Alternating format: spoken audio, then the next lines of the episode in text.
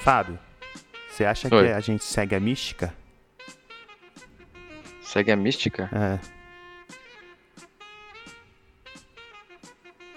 Pô, acho que. Não sei responder essa, hein, mano. Ah, porque, né, racionais, né? 47 episódios contrariando as estatísticas, caralho.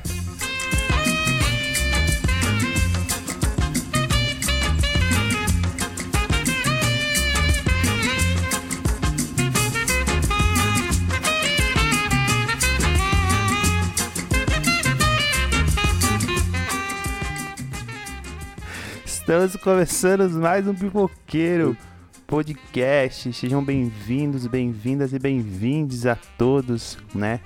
Esse aqui é o podcast periférico, o podcast quinzenal, vintenal, mensal, dependendo de como a vida deixa a gente fazer as coisas, né? Porque, né, Fábio? Não dá, né? Não dá pra manter regularidade. E também aqui, esse trampo aqui é artístico. Vamos tentar manter esse trampo artístico, é, tentando fazer as coisas de forma mais autêntica e fluida possível, né? Não tentando respeitar apenas datas, mas respeitar a nossa vontade de falar, a nossa disposição, não é mesmo, Fábio? Como que você tá, Fábio? Exato. Eu tô nessa, nesse movimento de impermanência aí, entendeu? Que você tá falando, né? Olha, o nosso podcast ele tá respeitando algumas leis do universo aí, uma delas é a impermanência, eu tô aprendendo sobre isso aí. É, a gente nunca tá no eixo correto das coisas, assim, né? A nossa. Inclusive, nossa ânsia por racionalizar as coisas tendem a achar que o mundo é organizado, que o podcast vai sair a cada 15 dias, e não vai acontecer isso, né? Você que é ouvinte aí, espera isso da gente. É, a gente lamenta. E segue a, segue a, segue a mística. A gente segue a mística, então, tá ligado. É, a gente se esforça pra isso, né? Mas nem sempre tá certo. É, o Fábio trabalha muito, eu estou trabalhando muito também. É, e a gente tem outras coisas pra fazer da vida, mas, porra, a gente gosta de fazer isso aqui, né? A gente gosta das pessoas que ouvem. É, o carinho é muito importante, então a gente segue nessa. Não é não, Fábio? Pode crer. Hoje a gente vai falar de um É temazinho, aquele tema tranquilo pra você ouvir num sábado de manhã, num dominguinho à noite, né? Em vez de assistir o, o Domingão, que agora aquele Luciano Huck piorou, talvez vocês não gostavam do Faustão. agora vocês vão, vocês se fuderam, vai reclamar aí, ó, tá vendo? As coisas sempre podem piorar. Então a gente vai falar de compaixão, né? Um tema mais leve aí, o, o Fábio tem é, conversado com o Sanders, e o Sanders falou, porra, eu tenho reparado que os temas do pipoqueiro são muito indigestos, são pesados, né?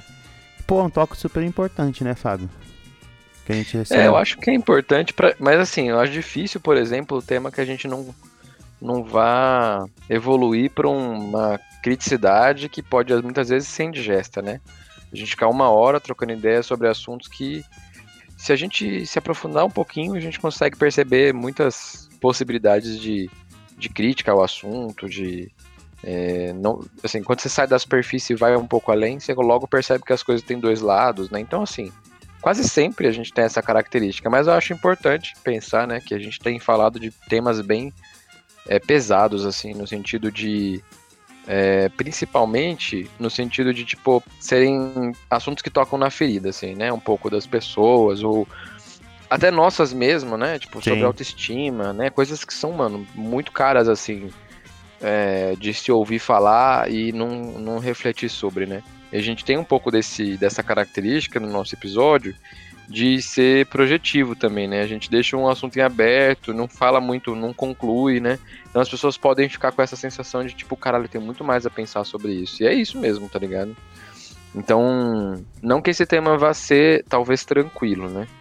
Mas que ele é. o- a, a base dele ele fala de um tema um pouco mais suave, vamos dizer assim, e de, de- a gente vai falar sobre bondade, benevolência aqui, de uma maneira é, diferenciada, né? Através da, desse, dessa atitude da compaixão aí que eu tenho me aproximado um pouco do tema. Sim. Engraçado, porque o Fábio propôs esse tema, era algo que eu nunca tinha parado pra pensar, assim, com profundidade, né? Pensar mesmo. É, também o Fábio falou uma coisa antes de co- continuar. é, nosso podcast tem um ímpeto meio artístico de a gente falar também o que a gente está sentindo, né? Não é só a gente vamos escolher um tema e vamos dar cabo desse tema, é uma parada assim, pô, a gente está sentindo isso, isso está fazendo sentido na nossa vida, é o que emerge da nossa alma, então a gente tem que falar disso também, né? E, e às vezes demora, né, mano? Às vezes a gente continua com o tema também dentro da gente inacabado, até que outro tema surge, até que outra, outra vontade nos toque. Eu fico muito pensando quem faz podcast semanal, quantas pessoas Nossa, têm essa capacidade. É que vivem disso também, né? Porque Sim. é meio difícil e tal. Mas é, é terapêutico pra gente esse, esse, esse projeto, né? E acho que é terapêutico para quem ouve também. E nosso, nosso desejo é que sempre seja assim, né? Que seja leve e tal. E esse tema compaixão é engraçado, né? É um tema que foi muito discutido já intelectualmente. E acho que todo mundo é, sentiu, passou e passa diariamente. Isso acontece na vida, né? É porque a gente é jogado para uma compreensão, que a gente já falou muito aqui, que é uma compreensão que acho que toma conta da nossa sociedade de um ser humano mais egoísta, mais egocêntrico, que pensa em si, que vive se defendendo, que usa a competição como uma forma de se autodesenvolver, né? E aí a compaixão tem que ficar um pouco de lado, ela tem que ser tirada um pouco de campo se a gente quiser compreender e dar voz só para esse lado do ser humano, né? Só que tem outros lados do ser humano, né? Tem outras formas do ser humano ser, né? O ser humano não é acabado. Eu até fiquei pensando, Fábio, desse tema assim, eu fiquei pensando, caramba, às vezes as pessoas podem dizer assim, é, não, o ser humano é egoísta, é egocêntrico por natureza. Eu fico pensando assim, como que você consegue generalizar o ser humano e dizer que ele é isso, que ele é aquilo, que é aquilo outro, né? O ser humano é várias coisas que você diz, consegue dizer que, tipo assim, essa é uma característica in, inerente, intrínseca do ser humano, que ele vai se movimentar sempre por esse caminho. Né? Eu tenho uma frase aqui, Fábio, eu vou falar ela e você, se você concorda, se você discorda, né? É do Spinoza, né? É, ele, ele fala assim: quem não é levado a ajudar os outros nem pela razão, nem pela compaixão, é com razão chamado desumano. O que você acha, Fábio? É isso aí. Eu acho que eu concordo com ele, cara, na moral. Porque quando eu penso no tema da compaixão, como é que me veio, né, essa, esse tema, assim? Por, por, às vezes na, na nossa vida, assim, cotidiana, a gente se depara com algumas situações que é, evocam na gente emoções ali que são que nos atravessa, não só nos atravessa, mas chega a nos dominar por determinados momentos, assim, né?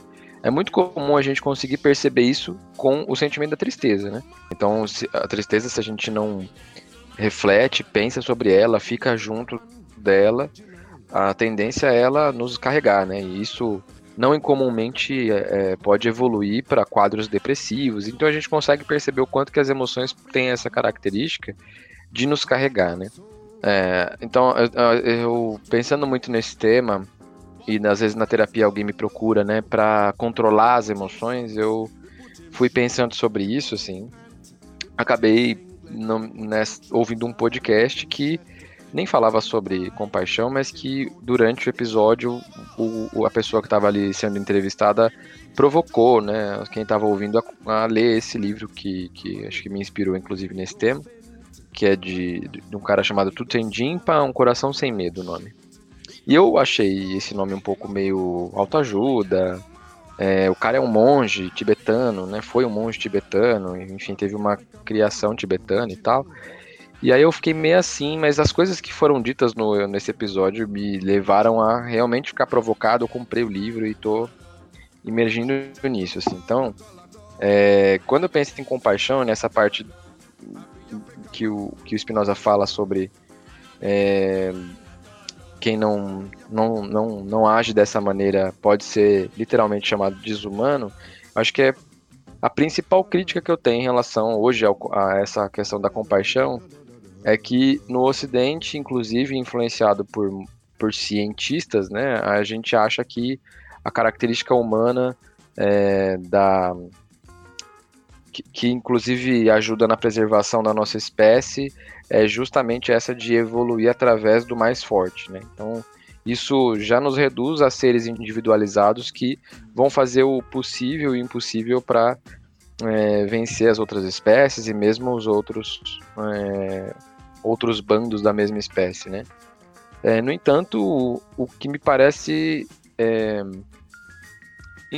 assim, reduzir né, o, comportamento humano a isso é bastante é, limitado, né? Na minha opinião, acho que inclusive sem hoje, né? É só, é só você parar para pensar, é, você na sua casa e qualquer coisa que você faça, que seja comer um pão, tem um monte de gente envolvida naquilo, né? É, o cara, o assim, se você parar para pensar para um pão chegar na sua casa, né, para você poder cortar um pão ali na sua casa, passar manteiga, teve uma cadeia de gente envolvida nisso, que seria impossível eu comer um pão sem a ajuda das pessoas. Se eu quisesse fazer isso por mim hoje, né? É impossível a gente pensar na nossa vida é, desatrelado da comunhão, desatrelado da vida com o outro, né? Então, como é que eu posso sugerir que compaixão é um sentimento antinatural, é, uma, é um, um gesto antinatural? Inclusive, nós temos uma certa concepção de compaixão estar tá relegada a alguns seres da, da existência, assim, né? Madre Teresa de Calcutá, Sua Santidade Dalai Lama, ou o Papa Francisco, esses sujeitos se dedicaram a vida à compaixão. Como se eu, para ser compassivo, para ter compaixão, tivesse é, que me abster da minha vida cotidiana e me dedicar somente a isso, né?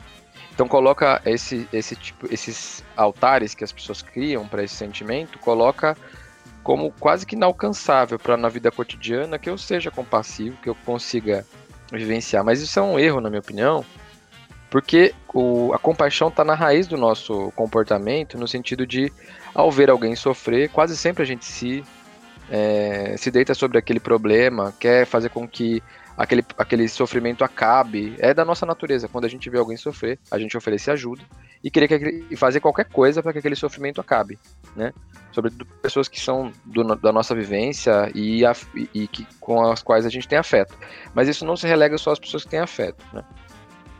Então, é, quando a gente pensa em compaixão nesse sentido de um sentimento muito, muito elevado da natureza humana, a gente se distancia um pouco da capacidade de fazer isso no dia a dia.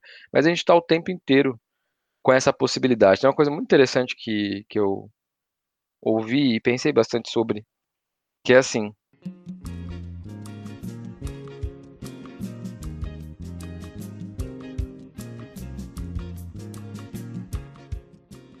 Ninguém nasce sabendo tocar piano, mas todo mundo nasce com a capacidade de aprender, né? É a mesma coisa com, com o sentimento da compaixão. A gente já nasce, inclusive, com a capacidade disso, quase que inata de sentir pelo outro, ter empatia, né? É, algum nível de altruísmo também, acho que é possível. A gente já tem essa capacidade humana de abrir o nosso coração para o outro e falar, pô, mano, conta comigo e tal. É, a gente só precisa praticar, igual pratica um piano. Né? Então, a mesma coisa, né? Ninguém nasce monge, ninguém nasce madre, eles praticaram para aquilo, né? Através desse sentimento de compaixão, quase está na base do sentimento de felicidade, assim, de alguma maneira, né? Aí a gente vai falar um pouco mais sobre isso também. É, e, é interessante o que você está falando, porque existe uma visão de que o ser humano é, é, é egoísta, é, se desenvolve através da competição, e a gente já falou isso né, no episódio sobre individualidade, como essa construção do ser humano indivíduo é, desloca o ser humano do mundo, né? E a gente vive numa sociedade onde o valor é esse, né? Do, tudo que nos cerca, tudo que por, por um incentivo de uma classe dominante mesmo, né? Essa classe dominante ela quer que a gente entenda, por exemplo, pessoas que tenham compaixão como essas figuras icônicas e divinas que o Fábio trouxe, né? Só que eu acho que a compaixão, é, não tentando ser determinista ou buscar só em, em fontes biológicas, né? Mas fazendo com o que a gente mais faz aqui, tentando pensar no contexto social, como isso se constrói, é, ela nos acompanha durante toda a vida, né? Algo que eu estava pensando enquanto eu estava estudando o tema é, e me veio na cabeça que eu assim, pô, a gente fala muito de autopreservação, mas quando a gente nasce, a gente não tem essa capacidade de se autopreservar. E aí uma outra pessoa precisa nos preservar por um tempo. Isso na gente, o Fábio sabe disso também, é, quando a gente é na psicologia, né? É, obviamente, a primeira coisa que a pessoa vai chegar é em sofrimento, né? Seja na clínica, a pessoa está em sofrimento. Eu estou atuando com escolas públicas agora, chega nas escolas que é o sofrimento dos alunos, é o sofrimento dos professores, é o sofrimento da coordenação. Todo mundo ali está no processo de sofrimento por conta de como a nossa educação é levada com, com um certo projeto, né? Para que a educação seja ruim mesmo, né? Esse é o projeto. E aí, porra, é, é impossível, né? A palavra compaixão até quer dizer sofrer com, né? É, então, assim, é impossível você não sofrer com essa pessoa, né? Isso, de certa forma, ameaça um pouco o indivíduo, né? Porque se você tem dentro de si um, um, uma capacidade, vamos dizer assim, de sofrer por uma coisa que não é tua, logo, logo, logo de bate pronto, você consegue perceber que o indivíduo está morto. E isso pode trazer sofrimento também. Você, pô, ah, pô, assim, eu preciso ser um indivíduo, eu preciso lutar por mim. Só que agora eu comecei a sentir a dor do outro, né? E eu acho que isso muito porque a gente não tem essa capacidade de se autopreservar durante os primeiros anos da nossa vida. Uma pessoa vai nos preservar e eu acho que a gente tem, de certa forma, um sentimento de gratidão para essa pessoa que nos preservou, sabe? E de certa forma, essa pessoa nos ensinou que, tipo assim, olha, eu não. Porque se a gente for pensar racionalmente, você pode falar assim, ah, para continuação da espécie. Uma mãe cuida de um bebê, um pai cuida de um bebê, uma família, né, cuida de um bebê, para perpetuação da espécie gente for pensar racionalmente, não faz nem sentido. O mundo tá lotado de pessoas, tá ligado? As pessoas cuidam porque existe dentro dela um sofrimento de compaixão. E ver aquele bebê sofrer, é, seja por falta de comida, seja por, por é, suas necessidades que não conseguem ser limpas e controladas, seja por falta de afeto, carinho, é, inaugura nas pessoas um sentimento: eu preciso cuidar dessa pessoa preciso me conectar com essa pessoa. Então eu acho, e a gente é fundado nisso, tipo assim, você pode, a gente pode pensar, né? Acho que numa maneira até é, não racional, e eu acho que isso é muito um sentimento, é, meu, eu não, a pessoa não precisava cuidar de mim, a pessoa não precisava ter se dedicado a mim, mas ela fez. Se ela o fez, ela inaugurou de mim o que eu também assim, eu, eu, eu me conecto com o sofrimento de outras pessoas. Eu estou conectado logo com o sentimento de outras pessoas.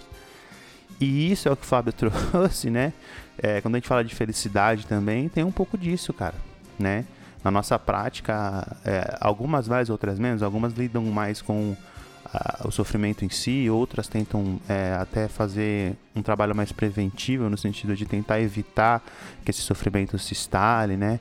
Tudo mais, trabalha mais assim, as escolas também, né? Você tentar fazer um, criar um ambiente ali que as pessoas sofram menos com isso, ou sofram, né, tenham menos possibilidade de sofrer. Mas eu acho que o sofrimento também é algo que vai acontecer na vida do ser humano, é algo que existe, é algo que acontece, né? Inclusive, eu acho que o projeto da classe dominante é criar formas de sofrimentos muito específicas, inaugurar formas de sofrimento, seja por é, falta de itens básicos de existência, seja por relações de opressão por cor, raça, gênero, é, orientação sexual. E é impossível a gente não sofrer, né? E aí eu acho que o que o ser humano tem, tenta fazer é a compaixão talvez seja a maior inimiga dessa concepção individualista, sabe? E o que você e aí é muito mais fácil você pegar esse e isso e dizer assim, em vez de você falar assim, mano, você tem isso desde que você nasce. Você foi ensinado a ser assim. Isso é, é uma coisa que vou te caminhando, né? Não, você, você finge para as pessoas e, e, faz com que as pessoas não percebam como isso acontece de, cotidianamente que eu acho que todo dia, em todos os momentos, e eu acho que não só pela via do capitalismo, existe alguém se preocupando com você, velho, né? É, existe alguém que pode chegar em você e te oferecer um abraço, um carinho, sabe? Isso é até muito louco. Esse, esses dias eu tava com um atendido, ele tava num processo de sofrimento muito grande, assim, a gente começou a pensar e falou, sabe o que eu queria mesmo? É, e duas, duas, dois, dois atendidos me falaram, eu só queria que a pessoa pegasse, alguém pegasse na minha mão e me abraçasse e dissesse assim, eu tô contigo, eu tô junto contigo. Entende? O que a pessoa tá querendo é isso, a pessoa tá queria, queria um pouco de compaixão, ela não queria nada, ela não queria que ninguém solucionasse os problemas dela, né? Ela queria que alguém pegasse na mão dela e dissesse assim, eu tô com você. Olha como é importante isso, tá ligado? Olha como a compaixão é um valor essencial que, que a gente pratica diariamente, eu acho, tá ligado? É, só que eu acho que a gente é jogado a acreditar que não, sabe? Que se a gente pensar um pouco sobre essa forma, é, a gente vai sofrer mais, né? Então eu ignoro o sofrimento alheio para tentar sofrer, sofrer menos. E eu acho que é uma puta ilusão, assim. A gente tá, vai se enganar, tá ligado? E vai sofrer justamente por tentar não sofrer, sabe?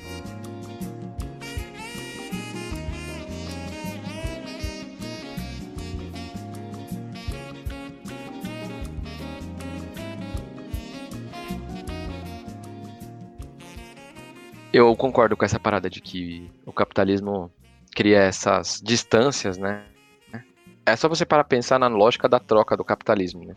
O dinheiro, ele ele cria tantos atalhos para acontecer uma troca entre duas pessoas, que é basicamente assim, o que, você tem para oferecer e eu te dou dinheiro, né? Aquilo não envolve qualquer troca afetiva, né? Então assim, hoje quando a gente pensa, quando a gente pergunta para alguém, geralmente a gente pergunta assim: o que, que você faz, né? Aí a pessoa responde o que ela trabalha, né? O que, que ela faz da vida para trabalhar, para ganhar o quê? Dinheiro, né? É, só que se você for um pouco mais a fundo e perguntar o que, que você faz, não para ganhar dinheiro, mas para viver. Tipo, o que, que você acha que é viver, né? Quase sempre a gente está tão é, reduzido a achar que a vida é ganhar dinheiro, ter as coisas, ter uma, um, um espaço, ter uma pessoa comigo, ter uma família, apoio. A gente é tão resumido a achar que é, se resume primeiro ao trabalho, e é esse o ponto. O capitalismo ele opera uma lógica em que primeiro eu preciso disso, mais do que nada, é, e a gente passa a desacreditar que alguém pode me dar alguma coisa sem a minha necessidade de também retribuir de alguma forma. Né? Acho que o capitalismo tem esse sistema da troca e coloca o dinheiro como um ponto que fica é, difícil de a gente conseguir acreditar que exista uma troca verdadeira entre duas pessoas que tenham necessidades em comum. Então, por exemplo, a troca do dinheiro é essa. Eu tenho, eu tenho aqui a oferecer, seja esse produto ou meu serviço, e você me dá o dinheiro, acabou. Eu não preciso me envolver com aquela pessoa, eu não preciso saber qual é a necessidade dela. Mas quando você faz uma troca, eu tenho um objeto, vamos pensar num objeto, eu tenho um objeto e vou fazer uma troca com outro objeto, né? Por exemplo, eu, eu recentemente comprei um, um, é, um videogame e eu comprei usado na, na OLX e não sei se foi no OLX, acho que foi Mercado Livre, alguma coisa assim. Paga nós aí, qualquer um deles. É, e aí o cara que tava vendendo videogame, eu entrei em contato com ele e tudo mais, e eu acabei conhecendo um pouco mais da história daquela, daquela, daquele videogame, né? Por que, que ele tinha. É, era, é, o videogame tem um jogo em comum que a gente gosta muito, então a gente acabou conversando sobre isso. Ele me falou sobre aquilo, me falou da experiência dele de jogar o jogo. Então, é, claro que teve o dinheiro, eu comprei, veio para cá o produto, né, tudo mais, mas a gente conseguiu chegar no nível de troca. Tanto que hoje eu sigo ele nas redes sociais, ele pergunta do videogame, e ele tava vendendo o videogame para comprar um gato. Então, é, o que é mais interessante, assim, né, ele tava querendo buscar, ele queria uma companhia para gata que ele já tinha, e o gato que ele queria era um gato meio caro, ele ia comprar um gato mesmo, enfim. É, para lá de julgar o que, que isso o que, que isso é bom ou ruim, enfim, mas ele estava fazendo para alguma e eu, o que é mais importante saber é que eu conheci para onde é que estava indo o meu dinheiro também, sabe? Então eu não é, você percebe que essa troca é diferenciada, que a gente tem um vínculo ali com aquela pessoa. Então você pode para para imaginar como é que era isso antes, de, antes da gente precisar do dinheiro para tudo. Né? Essas trocas precisavam de interação, uma, uma verdadeira interação. Então às vezes você se interessava para saber o que estava acontecendo, de repente você se doava mais, né? Sabendo que aquela pessoa está tá em necessidade, né? Putz, eu tô bem melhor que ela, então eu posso doar, posso conviver. Então acho que o capitalismo ele torna tudo muito hierarquizado, tudo muito verticalizado na lógica da, você tem, eu tenho dinheiro, eu contrato, eu compro e acabou. Não tem mais a necessidade de a gente trocar. Isso afasta muitos vínculos e dificulta mesmo essas ações né, é, de compaixão. E acho que coisa também que eu acho importante pensar é que compaixão não significa piedade, né, ou gratificação para o outro. É, quase sempre compaixão é um gesto que a gente faz num primeiro momento livre de qualquer é, de qualquer sentimento desse de dó, piedade. É, o, o próprio sentimento de compaixão é sentir a dor do outro e conseguir fazer algum movimento para acessar aquela dor, que a gente sabe que não é boa e eu não gostaria de viver. Então a gente está ali é, atento para tentar resolver aquele problema. Diferente do simplesmente fazer, ai que pena, e não fazer porra nenhuma, tá ligado? Compaixão, e aí eu acho que é uma coisa que dis, distancia um pouco compaixão de um sentimento, na minha opinião, para chegar a algo mais próximo de uma atitude. Eu acho que eu consigo enxergar hoje muito mais compaixão como uma atitude. Você consegue pensar é, nessa nesse gesto mesmo, né? Do se doar, do estar ali para outra pessoa, né? Exatamente. Não, eu acho que você tocou num ponto interessante. Compaixão é uma atitude, né? Porque eu acho que quando é, a gente. E isso acontece todo dia, assim, né? Eu acho que na história da minha da vida, assim, quando eu observo a minha quebrada, quando eu observo as pessoas é, e as atitudes das pessoas da minha quebrada, eu consigo perceber, por mais que tinham tretas, brigas, problemas, violência, é, sempre que na quebrada tinha alguém passando alguma dificuldade, seja financeira, seja emocional, seja qualquer coisa, rapidamente as pessoas na quebrada começam a se movimentar para construir uma rede de apoio para ajudar aquela pessoa, sabe? É, isso acontecia muito. Eu, eu, posso dar um exemplo assim. Quando eu era pequeno e às vezes nas chuvas de verão, a, a, casa lá onde minha mãe morava tal enchia de água assim. Tá? Então era, mano, um desespero desgraçado. Você imagina sua casa sendo invadida por água.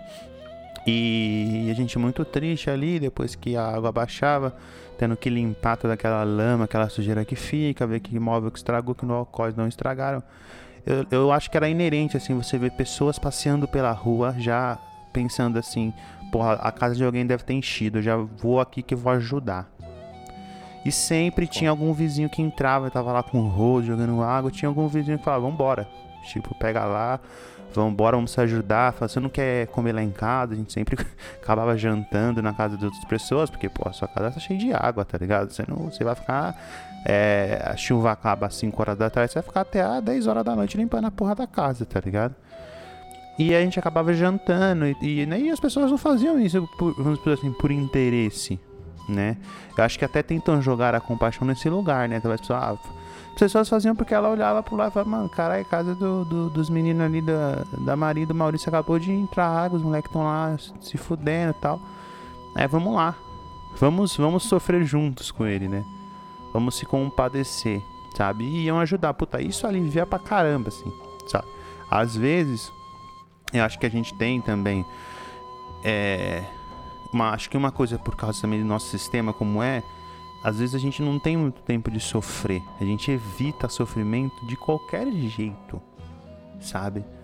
É, é automático. Eu, eu, enquanto psicólogo, uma pessoa chega sofrendo para mim, a, a vontade que eu tenho primeiro é arrancar aquele sofrimento do peito da pessoa. A gente sofre junto, porque na verdade a, a gente também quer arrancar o sofrimento que tá no nosso peito, que se instaura naquele momento quando a pessoa começa a contar, sabe? E e acho que um, um talvez um, um, movimento que a pessoa possa fazer é dar as costas para ele. Não, sou um indivíduo que ele que se foda. Eu vou ficar. Eu não vou sofrer por isso porque isso não me diz respeito, sabe? Mas o que eu diria às vezes também quando chega alguém para mim, seja quando eu atendo uma escola, ela conta que as crianças estão se cortando, que os professores estão passando por momentos difíceis e tal é, primeiramente a gente tem que entrar dentro desse sofrimento junto com a pessoa para tentar entender como ele se instaura, né? Quais são as características dele, qual é essa complexidade e tudo mais, e como a gente vai tomar atitudes para tentar aliviar aquele sofrimento, tentar dar uma forma para aquele sofrimento, né? Você tentar às vezes construir, olha, esse sofrimento é, é isso, aquilo, aquilo outro, é isso que você passou, é isso que atinge a sua vida e tudo mais, você está sofrendo por isso, né? Você sofre junto com a pessoa. E, e parece algo muito besta, mas é algo que faz muito efeito, sabe? É uma coisa que tem um efeito gigantesco, assim. Talvez todo mundo deve ter alguma história de alguma pessoa que quando você estava num estado de sofrimento muito grande, essa pessoa que você menos esperava chegou do seu lado, assim. Ou a pessoa que você nem conhecia e falou alguma coisa ou fez algum movimento e você assim, porra, foda, tá ligado? Eu me, lem eu me lembro que um, um tempo eu namorei uma menina e é, relacionamento tava ruim, tá ligado? Tava ruim. Eu também nunca fui santo, né? Sempre tive minhas dificuldades. E no final do relacionamento, assim, ela acabou ficando com outra pessoa, né? Então eu acabei sendo traído. E aquilo para mim foi muito difícil, assim, tá ligado? Foi um. E eu lembro que, é, paralelamente a isso, eu tava entrando num serviço novo, assim né, entrando num trampo novo. Eu lembro que teve um, tinha um cara, velho, que ele já tinha sido preso, era um maluco meio, tá ligado? Mano, aquele cara, ele me acompanhava na empresa, assim, ele nem me conhecia, mano. Ele me acompanhava, assim, ele, na hora do almoço ele sentava do meu lado, e aí ele me ouvia, tá ligado? Ele pegava minha marmita, ia lavar minha marmita, ele via eu não comendo, ele come, mano, sei. Porra, velho, tipo assim, umas três semanas, assim, que eu fiquei mais, três semanas mais difíceis, assim, porra, o cara ter feito aquilo, mano, foi foi sensacional, assim, tá ligado? Foi um bagulho que, tipo, me fez eu, dentro de mim, assim, conseguir ter recursos para lidar com aquele sofrimento tão grande que era, sabe? E o cara nunca me pediu porra nenhuma em troca. tá ligado? Ele não fez, o cara fez o que ele achou que deveria fazer, mano. Ele viu uma pessoa ali em sofrimento e tal, aí ele descobriu porque eu tava sofrendo, e o cara falou, mano, vamos sofrer junto. Tá ligado? Porque, porque eu acho que também tem outra questão, Fábio, que por mais que Claro que a gente tem características singulares, a gente é, né? A gente é parte de um todo, né? Eu gosto sempre de enxergar assim, a gente é parte de um todo. A gente, mas a gente dependeu desse todo o tempo inteiro, sabe? As células desse que vieram desse todo, a energia que alimenta vieram desse todo, as coisas que eu aprendi durante toda a minha vida veio desse todo. Então é impossível que eu não, que eu não esteja conectado com esse todo sabe? Eu fico até pensando tempos atrás que o, os indígenas do Jaraguá, aqui, né, de São Paulo, é, caiu uns balão lá estavam queimando as árvores, os caras desesperados para apagar as árvores. Os indígenas eles entram na frente de balas de polícia para salvar a árvore. Tá ligado? Que é uma que você fica pensando assim, caramba, é, é uma árvore, velho. Mano, os indígenas arrancar uma árvore é como arrancar eles. Matar uma árvore é como matar a vida deles, um, um ente querido. Então a gente consegue perceber que existem outras culturas que a compaixão é, é a base da cultura. É a base você ver a porra de uma árvore sendo cortada, você saber como aquela árvore é importante para seu sua sociedade, todo o equilíbrio da forma para os outros animais e você não se compadecer. Inclusive os indígenas de Jaraguá fizeram um curso de treinamento com os bombeiros compraram equipamento e fizeram a porra toda para agora conseguir neutralizar incêndios com capacidade mais rápida entende? Então, assim, parece absurdo pra gente que tá numa vida é, individualista e egoísta você pensar uma parada dessa. Mas acontece, e acontece aqui do nosso lado, acontece dentro da nossa cidade, sabe? Então, eu acho que, que existe esse movimento, né? E eu acho que até o, o, a frase do Spinoza que eu falei no começo, ela traz muito isso. Porque eu acho que a compaixão, eu fiquei pensando muito nisso, é o que inaugura a nossa humanidade sabe? Se você tem humanidade, quando você fala, nossa, a pessoa é muito desumana, a gente falou isso também já, né? Humanidade e tal. Mas eu acho que quando você tem uma humanidade mesmo, quando você não perdeu aquela humanidade, é, não querendo reduzir uma humanidade a um espectro de, de coisa generalista, mas eu acho que humanidade é sofrer com, sofrer ao lado, né? E, e até quando, quando eu tava lendo, até no livro que o Fábio mandou, tem, chega uma hora que ele fala. Ele, ele para, faz o paralelo desse sofrer com, com o útero. Que exige um movimento meio uterino de, de quando você tá tentando ter compaixão, sabe? Cara, eu achei isso tão fodido, sabe? Porque, de certa forma, a gente consegue observar como as mulheres têm mais compaixão, porque as mulheres têm é, culturalmente, né? É, isso mais desenvolvido nelas. Porque a mulher tem essa potência de gerar, de gerar potências, né? De ser um útero. Um útero é, mano, uma coisa cheio de alimento, cheio de vida para proporcionar que uma vida que é, é metade de, metade de uma cadeia de cromossomos daqui, da outra metade que viu se uniu e começa a se desenvolver. E aquilo não acaba depois que aquela criança nasce. Você tem que gerar aquela potência até que aquela potência se, vamos dizer assim, crie um pouco mais de autonomia e consiga se gerar por si só. Mas não que ela vai se gerar por si só depois, né? Ela continua é uma roda que continua girando, né? Então, porra, pensar a compaixão como essa, essa capacidade uterina, né? E que eu estudo muito em filosofia africana, porque é uma filosofia mais matriarcal que traz isso, mais gestar potências, né? Tem uma, uma mulherista, Asa Nigeri, ela fala que é acender sóis? Gerar potência e acender sóis, né? Cada pessoa é um sol, ela fala. Tem uma, uma um povo africano que eles acreditam que cada pessoa é um sol. Então, o que você tem que fazer é deixar com que aquela pessoa brilhe, possibilitar que aquela pessoa brilhe cada vez mais, sem a energia que faz aquela pessoa brilhar, cada dia, cada dia mais, né? E eu acho isso fodido, assim, tá ligado? Porque às vezes acho que a gente pensa que o sofrimento ameaça a nossa individualidade, só que na verdade o sofrimento também é o que é de humano em nós, né? É o que tá fazendo a gente ir caminhando, sabe? Nossa, pode crer. Uma coisa que você falou é que você, você fez uma descrição aí do povo indígena, né? É... E eu não acho que eles são mais compassivos, é, naturalmente mais compassivos, mas eles são mais ligados à própria natureza. Então, assim, é...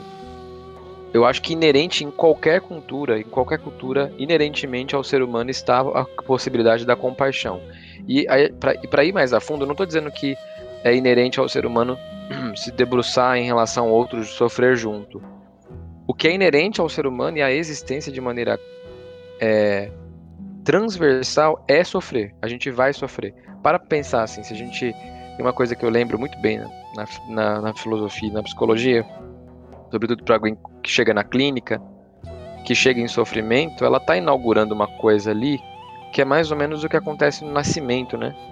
No nascimento, um bebê vem ao mundo numa dor terrível, que aquilo que é vital para ele dói muito, que é o, oxigênio entrando no pulmão, então abre to, é, todo o sistema respiratório dele ali com, é, com ar, isso dói, isso é dolorido, né? E, mas é aquilo que vai possibilitar, né? É aquela dor que vai possibilitar ele continuar fazendo o que ele vai fazer pro resto da vida, que é respirar. Inclusive, ele vai fazer sem perceber durante né, o resto da vida dele. Mas é. E aí é aquilo, né? O primeiro momento em que a pessoa chega na clínica em sofrimento inaugura um pouco essa nossa. Essa no, nossa maneira inaugural de viver as coisas, né? Que é primeiro sofrer, primeiro entender como é que se dá na dor, para depois conseguir fazer esse gesto de compreensão, né? Então eu acho que a dor que é inerente, eu não, eu não digo que a compaixão é inerente, mas a dor é uma coisa que vai nos atravessar na vida em qualquer momento, né? A dor, o sofrimento. E pensando nisso, é aí que sim a gente, como a gente sabe que a vida é sofrer, a vida é sofrimento, tem muito sofrimento na vida, a gente consegue fazer esse movimento de entender que o outro também vai sofrer. E a gente consegue rapidamente perceber quando o outro está sofrendo. É, inclusive nossas, os nossos, as nossas emoções, né? Para, uma coisa que, cara, eu também, puta, lendo esse livro me veio, me veio essa essa pergunta, né? Esse livro é uma profunda investigação sobre as emoções, né? Assim, e aí eu, eu, eu comecei a sentir uma um estranhamento assim. Por que fala tanto das emoções e tal e e eu comecei a perceber que essa, essa minha inquietação vinha porque a minha o meu estudo, né, sobre psicologia, filosofia, ele é muito racional, né? Então tudo é muito, tudo bem que fala das emoções e tudo mais, mas ele é muito mais na via da compreensão, do cuidado de maneira é, mesmo que seja do cuidado né, fenomenológico, mas ele tem um manejo, tem uma maneira de fazer isso, é muito racional.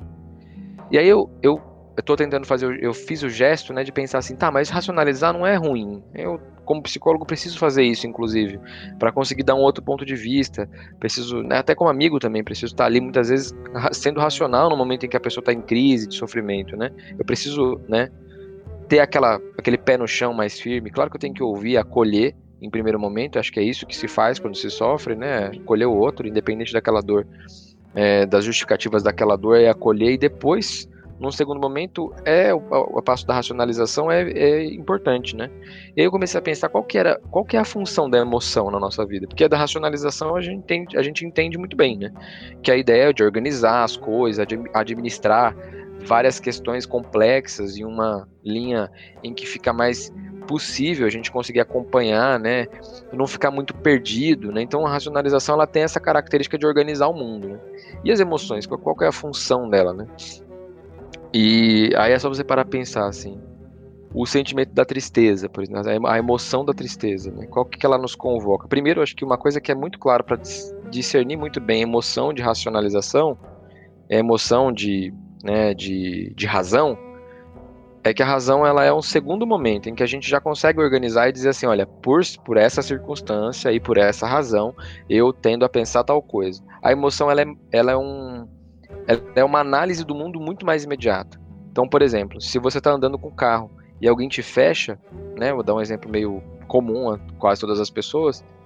Tá andando no, no, no, de carro, alguém te fecha, é imediato você sentir raiva, é imediato você querer xingar aquela pessoa.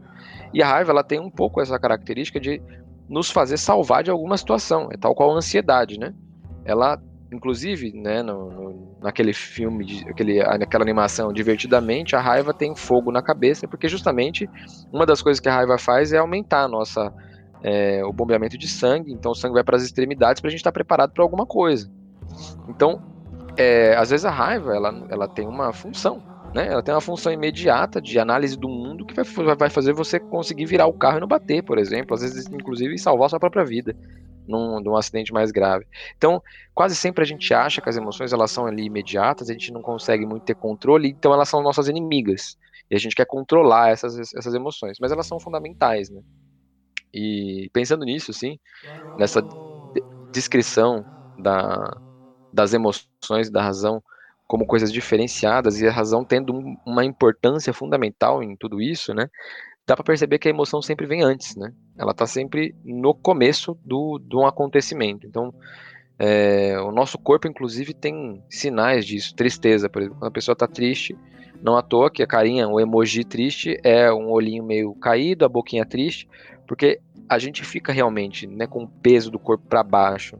Isso nada mais é do que um, um movimento do seu corpo pedindo ajuda, pedindo que alguém cuide, né? Tipo assim, eu não consigo por mim, tô tipo, não consigo me carregar sabe? Tá difícil me carregar. Então o corpo tem uma forma, ele se comunica, inclusive, fisicamente, numa coisa do, do cansaço, da estafa. E isso é uma resposta muito imediata que aciona nas pessoas. Alguém que, alguém que te vê triste, abatido, rapidamente chega para você e fala: oh, tá tudo bem, você precisa de alguma ajuda. É quase sempre o que a gente faz, né? É... E isso é uma coisa muito importante de pensar, porque eu acho que como é que como é que eu tá, tudo bem, as emoções são coisas imediatas, mas então quer dizer que eu não preciso controlar nada disso? Eu não acho que é controlar. Eu acho que é aí entra a compaixão. É entender que elas vão acontecer, né? Então assim, a raiva vai surgir. O que você precisa fazer é ter a, no, momento de raiva pensar, tudo bem, tipo, é isso aí, tô com raiva aqui agora e não tomar nenhuma atitude naquele momento, né? É não tomar nenhuma atitude enquanto você está dominado sendo levado por uma emoção. Porque se você toma uma atitude levado por uma emoção, você tende a quase sempre se fuder, quase sempre errar, né? É, nem sempre as emoções são o melhor caminho para você tomar uma atitude, mas elas estão ali. Então, às vezes é necessário no momento de raiva parar, respirar e não, não pensar nada. Não é exatamente pensar sobre a raiva, é simplesmente esperar o tempo que aquilo vai acontecer, sabe? A mesma coisa quando está triste. Não, não, não vale a pena desviar, se ocupar, ah, com o jogo, é, com a trabalho, é, com qualquer coisa que te preencha a cabeça e te dê é, uma distração. Porque aquela emoção vai ficar ali, em algum momento ela vai surgir de novo. A ideia é de que você consiga, no momento de tristeza, ser compassivo, dizer, olha, tudo bem, tipo, eu estar triste, eu estou triste, tipo, não tem qual é a qual é o problema de eu estar triste, né? Eu estou triste, acontece, a vida é assim. Então, de alguma maneira, acho que é uma coisa que o Tunyandipa fala no livro o tempo inteiro, é que a compaixão, tipo, oferece a gente a possibilidade de reagir ao sofrimento com compreensão, paciência e até bondade, né? Tipo, olha, a gente quando inclusive o outro erra, a gente tem a oportunidade de ser compassivo, de compreendê-lo no seu erro, né? Então, ou você pode ir pela via da culpa, né? Culpabilizar, você é responsável, mas aquilo vai ser bom só para mim, né? Quase sempre aquilo vai encher a pessoa de um sentimento de remorso, de culpa, que muitas vezes vai travar a existência dela ali naquele ponto, sendo que você poderia muito bem, né, fazer o gesto na, naquele momento em que você está com raiva daquela atitude, respirar, ser compassivo, dizer não, tudo bem, tá ligado? Eu já errei assim também. Só lembrar das vezes em que você já cometeu esse mesmo erro, certamente você vai ter aí uma gama de erros parecidos e a possibilidade de conseguir enxergar o sofrimento de maneira mais paciente e compreensiva. Eu acho que o ponto não é controle das emoções. O, o, o ponto é que a compaixão ela nos possibilita agir com uma certa paciência e com, com mais abertura para aquilo que tem mais intrínseco na nossa experiência, que é o sofrimento. Né? A gente vai sofrer. É importante saber é, olhar para esse sofrimento e entender ele como parte da nossa existência. Isso não parece ser niilista, né? Ah, vou sofrer, então já que a gente vai sofrer, foda-se tudo. Mas é no sentido contrário desse, inclusive, que é dizer que tudo bem, essa é a minha experiência, eu vou passar por ela é, e quase sempre fazer o gesto não só por si, não só autocentrado, né? Fazer o gesto pelo outro também. Né? Exatamente, e muito bom que isso que você falou. É eu acho que os sentimentos também, eu costumo dizer muito isso é, enquanto profissional, enquanto pessoa. Os sentimentos também, as emoções, eles têm uma inteligência que a gente precisa apre aprender a entender essa inteligência. Né? E não é uma inteligência da ordem da racionalidade que você consegue fazer um campo meio lógico assim, tal, mas é, é porque os sentimentos e as emoções eles guardam a nossa história. E quando a, acho que o sofrimento se instala, quando o sofrimento se, se intensifica, é alguma coisa que o sentimento está anunciando que na nossa história, e eu falo nossa história pregressa e agora, né, acontece com você que você não ouviu e que precisa ser ouvido, sabe? E entender isso é muito importante. E esse ouvir não é ouvir que nem o Fábio falou da raiva. Às vezes a gente já vai ver uma pessoa sofrendo, nosso ímpeto é, vamos sair daí, vamos, vamos se animar. Às vezes a pessoa, você precisa ouvir, o que que tá acontecendo? O que, que, que, que você sofre? Vamos lá. O que, que esse sofrimento te diz? Não precisa julgar. Não, eu senti raiva. Beleza, eu senti raiva. É meu essa raiva. Sinto tristeza. Me sinto idiota. Acho que sempre a compreensão do sofrimento primeiro ela tem que ser sem julgamentos sem esse campo de valor, se é, se vale a pena, se não vale. Primeiro você tem que sentir. Às vezes ele anuncia uma coisa que precisa ser ouvida. E eu acho que quando você consegue entender isso, porra, você fala assim, caralho, mano. Sentimento é foda, mano. Porque olha, ele tava anunciando isso aqui pra mim e eu não via, sabe? E existe um outro campo do sofrimento, que é o que a gente tá tentando defender aqui, é, a compaixão enquanto um, um, um, campo que interliga as pessoas, que mantém as pessoas conectadas, é, que eu acho que inclusive dentro da compaixão que a gente pode começar a analisar e perceber que há sofrimentos que são um pouco parecidos, sabe? Posso dar um exemplo é, que chega muito para mim, homens é, que estão num certo estado de embotamento, que a gente fala de embotamento afetivo. A pessoa não consegue sentir mais. um atendido meu falou uma coisa que eu dei até gargalhada, mas ele falou muito sério, ele falou assim, meu, hoje em dia se é, um familiar meu morrer, ou eu ganhar na Mega Sena, pra mim eu não, não sinto nada, sabe? Tipo, eu entrei num estado que eu não vou ficar nem muito feliz se eu ganhar na Mega Sena, e eu não vou ficar nem muito triste se eu se um atendido meu é, falecer, sabe? Um, um parente meu falecer. A pessoa ela entrou num campo de que ela abafou tanto o sentimento dela, talvez com medo de um sofrimento, e ela tá tentando suprimir tanto isso que você não suprime só a, os sentimentos negativos, vamos dizer assim. Você suprime os positivos também, porque sentimento é sentimento, você vai ter que abafar tudo. E aí você entra num estado que você virou um robô, né? Você virou uma pessoa que você tá ali numa frieza sempre completa, né? E o, o da hora disso, por exemplo, homens têm essa característica. Então a gente consegue perceber que há certos tipos de sofrimento, e claro, por causa de uma construção social e outras coisas, e você pode olhar e falar, caramba, mano, então quer dizer que homem tem esse tipo aqui de sofrimento, sabe? E você consegue, mas aonde vem isso? E aí, se essas pessoas se juntam para entender isso, a gente começa a criar os movimentos revolucionários que eu acredito, sabe? O movimento negro vem de pessoas, ah, calma aí, eu sofro isso, você também sofre isso, a outra pessoa sofre aquilo, por causa dessa história aqui para trás, porque tem essa galera aqui que nós, porra, a gente se junta e vamos reivindicar, né? O movimento feminista é o mesmo caminho, sabe? É, movimento LGBTQI+, e entre outras coisas. É, então, assim, eu acho que o sofrimento também, ele nos coloca, e os sentimentos e as emoções, eles nos colocam em conexão completa com o mundo. Que pensamento, cara. Eu posso estar aqui agora, só que eu posso estar pensando que eu tô no Japão, entendeu? Só que o sentimento e a emoção vai falar assim, não, você tá aqui, eu tô, e eu tô aqui para você, para ficar de vigília e perceber tudo que você tá sentindo, como isso dialoga com a sua história, e eu sou esse cara. Eu não vou te abandonar nessa. Tá ligado? E o sofrimento é o cara que vai falar assim: olha, tem alguma coisa que você precisa ouvir, você precisa dar um, uma atençãozinha, sabe? Então, às vezes, eu acho que até esse que a gente tá falando aqui, até esse campo, né? Às vezes até é muito louco. Às vezes até eu, eu, tenho a sensação de que existe um projeto de fazer até com quem a gente tem que ter compaixão ou não, sabe? Normalmente com artistas, né? Acontece muito, eu falei do Domingão no começo. É, o Luciano. Luciano.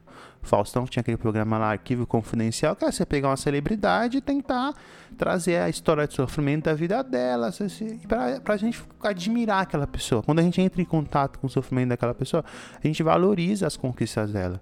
E há outros aspectos de pessoas assim, um morador de rua, um, um, um, usuário lá que vive na região da Cacrolândia, que o, o, o, o projeto é você não pode conectar com o sofrimento daquelas pessoas. Aquelas pessoas estão lá porque elas querem. Elas tiveram escolha, elas não escolheram mal, então foda-se. Então, assim, até para quem a gente dá compaixão também existe um certo desvio, sabe? Que na verdade, para mim, a gente tinha que ter compaixão com todo mundo. Entende?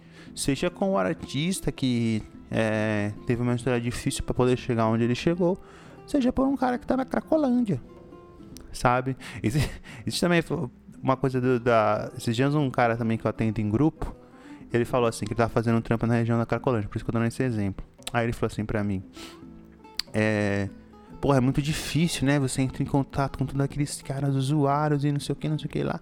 Você entra num sofrimento muito grande, você quer ajudar o cara e não sei o que. Aí ele falou assim, que um dia ele perguntou pro cara assim, é, o que, que é felicidade para você? Aí o cara virou pra ele e falou assim, Felicidade agora que tá conversando com você, você me ouvindo.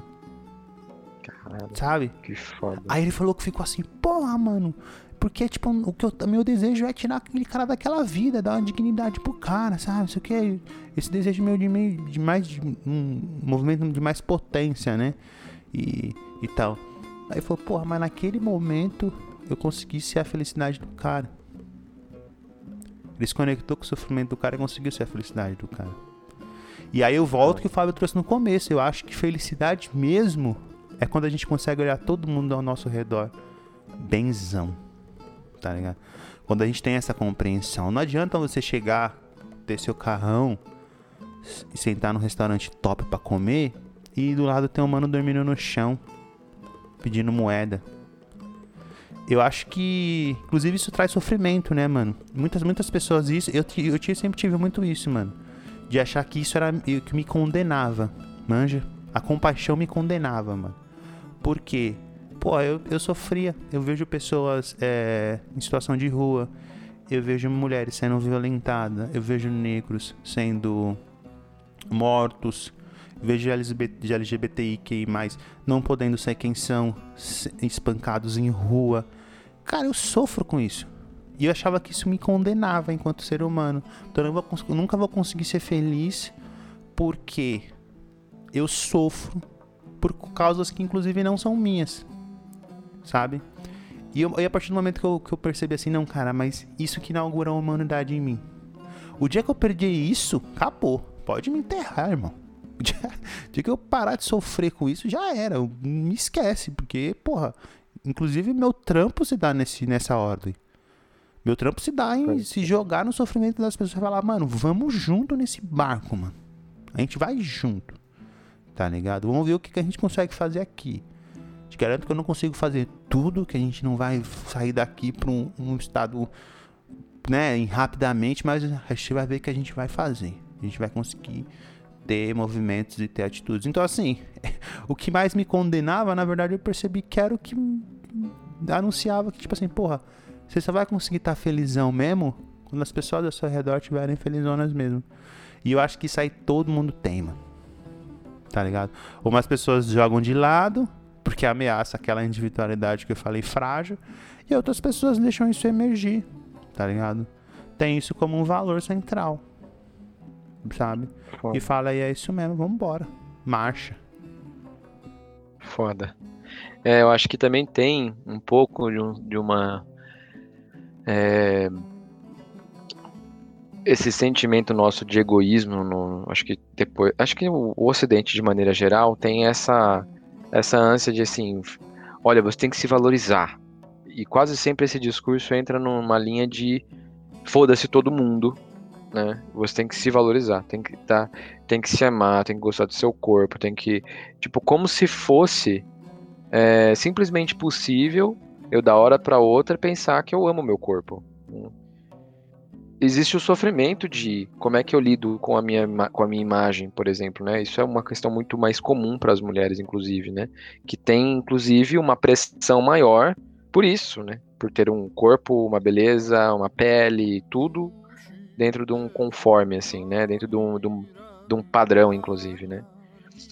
Então, quando eu penso essa, essa matriz do egoísmo na nossa vida, ela também aciona na gente esse negócio de vou me defender, vou pensar só por mim, que se for dos outros, ela aciona na gente algumas tendências destrutivas, assim, agressivas, né? E que eu acho que para existir a compaixão você tem que trabalhar as suas tendências destrutivas, assim. Porque pensa, pensa assim, se você olha para uma pessoa na rua que tá ali passando por uma dificuldade em uso de droga e tudo mais, você tem duas chances. Ou você pensa que ela tá ali por escolha e que ela é uma pessoa vagabunda, que não quer trabalhar porque não quer. Ou você fala, porra, mano, quero. Se abre pra experiência e diz assim, puta, eu gostaria de conhecer a história dessa pessoa. Pra aí sim eu saber o que, que eu posso pensar, né? Percebe que uma é totalmente destrutiva, né? Respeita totalmente a lógica do. Ah, ele não fez por ele, eu estou fazendo por mim, né? E a outra rejeita absolutamente essa, esse egoísmo que a sociedade nos, nos impõe e vai na linha do ouvir, do cuidar, do se interessar pelo outro. Cara, esse é o principal movimento, acho que define a minha profissão hoje. Tipo assim, o psicólogo, ele precisa se interessar, ele precisa querer cuidar, e não não, ele não tá ali só pra indicar. E é isso que o cara falou. Eu só queria estar tá aqui, tipo, o que me faz feliz é você estar tá aqui me ouvindo, tá ligado?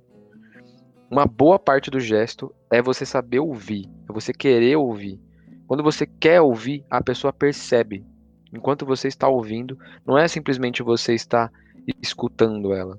Você está compreendendo ela, você está aprendendo toda aquela história. Eu acho que esse é o primeiro gesto que é totalmente disruptivo em relação à agressividade, que inclusive tem se potencializado muito nessa dualidade que a gente tem vivido em todos os campos, né? E quando a gente faz esse gesto de ouvir, a gente tem muito mais chance de perceber que todos os problemas que nós temos hoje em dia, que a maioria deles são sociais, podem ser resolvidos através do da comunhão, da escuta, de eu, às vezes não é a minha causa, né? Igual nós aqui somos dois homens héteros e, porra, eu também me sinto é, triste, tá ligado? Quando eu vejo notícias sobre pessoas que apanham, pessoas que, que às vezes, às vezes não, muitas pessoas são mortas porque simplesmente são gays, né? Não é minha causa, mas eu à medida em que eu compreendo, e acho que eu já ouvi muita história de pessoas que eu tenho afeto sobre isso, e aí você consegue entender a dimensão daquela dor, né? Você consegue entender a dimensão, a gente falou isso no episódio anterior, né? De que é preciso ter essa experiência também, às vezes, para conseguir entender a dimensão daquela dor, né? É, eu acho que coisas que afastam demais a gente conseguir escutar essa dimensão da dor do outro é essa tendência do egoísmo e essas tendências é, agressivas da nossa parte, né? É, sobre a, a, vida do outro, o problema do outro, né? Quase sempre a gente, por achar que consegue lidar muito bem com os problemas, os outros também vão saber. Que é aquela famosa, aquela famoso negócio. Ah, isso daí é vitimismo. Você está se fazendo de vítima. Você não pode se fazer de vítima, né? É, parece que as pessoas, quando falam isso, parecem que rejeitam absolutamente o que causa o sofrimento, né? O que causa o sofrimento e o que o sofrimento causa na pessoa. Ela não, não é simplesmente um, um, um adereço, né? Tipo, o sofrimento não é um adereço. O sofrimento é uma coisa que carrega a pessoa muitas vezes, né? Que leva ela para situações muito difíceis, assim. Então, acho que também é importante pensar isso. E aí é aquilo, né? Se a gente parar para pensar, nos problemas sociais que nós temos, né, os problemas no mundo hoje, quase todos eles têm um, uma questão social que só vai ser resolvida em comunhão. Ambientalismo, é, o problema do racismo, o problema da LGBTQIA mais fobia, é, o problema do feminismo, do feminicídio, tudo isso, cara, nunca vai ser resolvido através da raiva, da disrupção, é, agressiva. Do mercado. Eu entendo do mercado, exato. Nunca vai ser por esse caminho. É, eu entendo que em alguns momentos é importante. É, como eu disse, a raiva tem sua função. Então, de vez em quando, num protesto, quebrar uns, uns umas vidraças do, do Itaú, tudo bem. É, até porque a gente sabe muito bem que boa sim, parte do nosso sofrimento deriva deles, sim, né? Sim. É redução de danos. redução de danos, exato.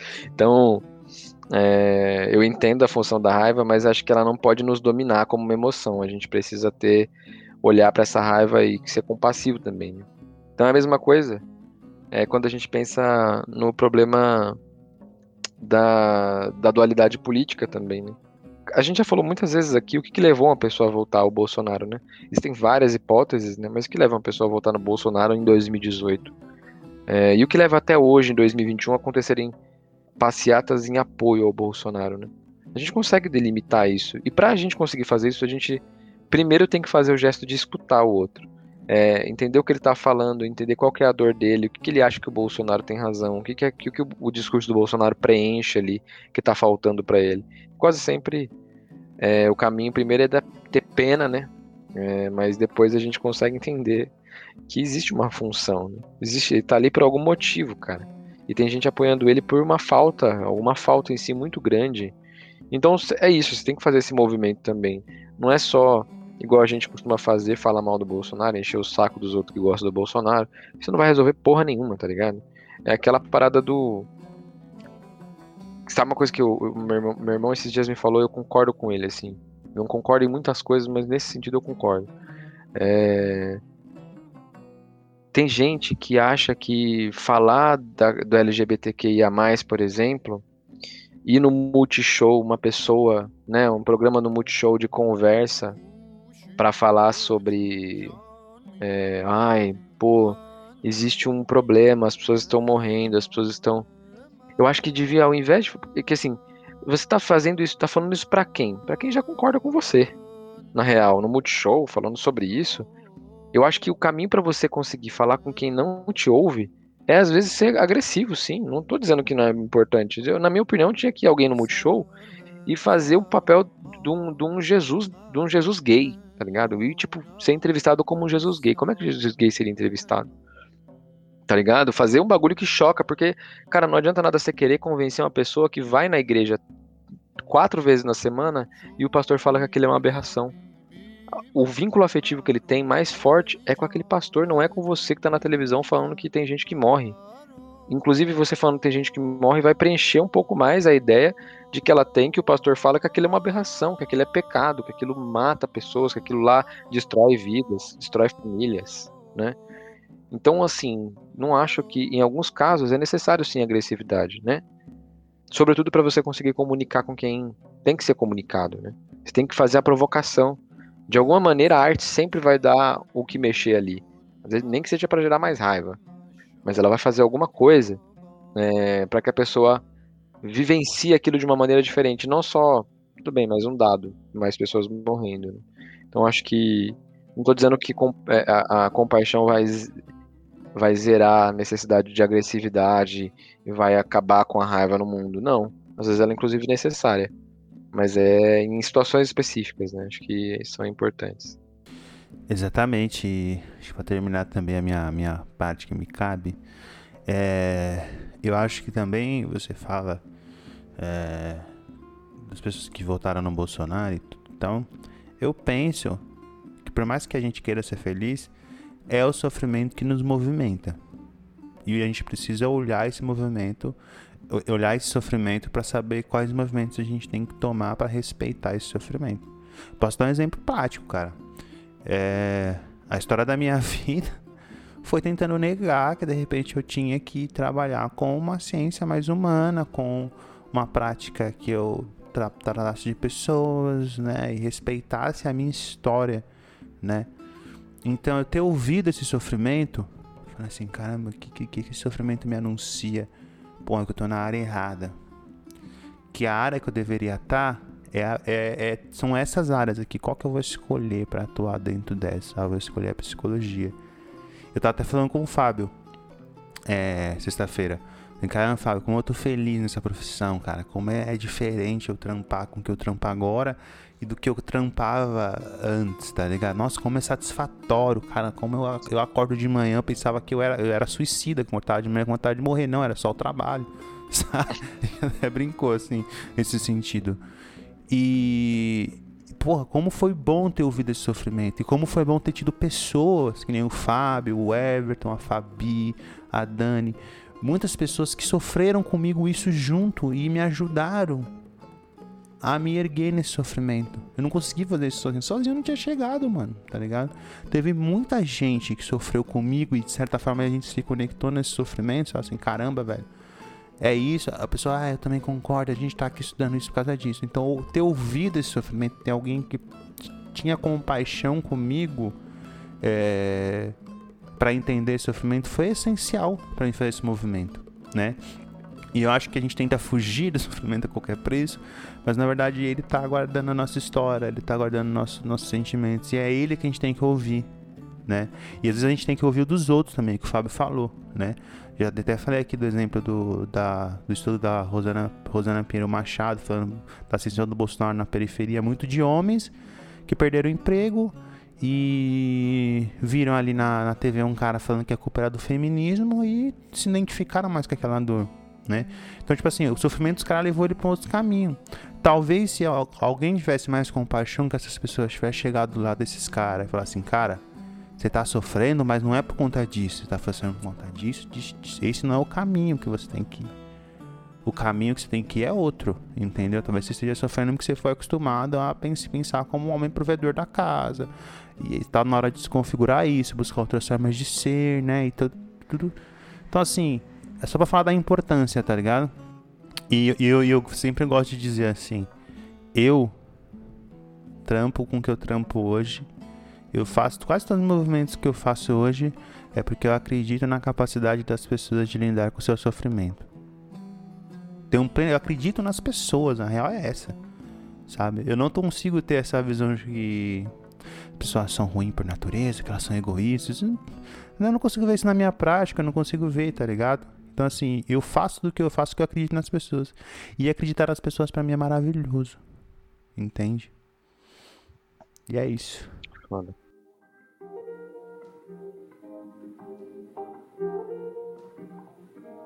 Muito bom, hein, mano? Bom, hein, Fábio? Acertou Caralho, na música. Dá pra falar mais seis horas aqui só sobre isso. Dava. Caralho, muito foda esse tema, né não? E é isso, galera. Quem quiser ter compaixão com o nosso sofrimento de não receber mais e-mails. boa, né? boa. Quem quiser ter compaixão com o nosso sofrimento de não receber mais e-mails, manda um e-mail lá pro podcastpipoqueira.hotmail.com, né? A gente tem uma campanha no Apoia-se também, quem quiser reduzir nosso sofrimento é, financeiro. Financeiro. e sofrer com a gente no grupo lá, que a gente troca umas ideias, a gente é, debate temas, inclusive tem sugestões de tema pra gente falar que o pessoal tem dado. Apoia a gente lá. E é isso. Vamos, vamos que vamos, né, Fábio? Vamos que vamos, no que vamos, sofrimento. vamos nessa. Uma Sofrendo. boa semana pra todo mundo aí. É nóis. Marcha. Vamos que vamos. Da Mete hora. marcha aí, mais uma semana. Beijão, galera. Até mais.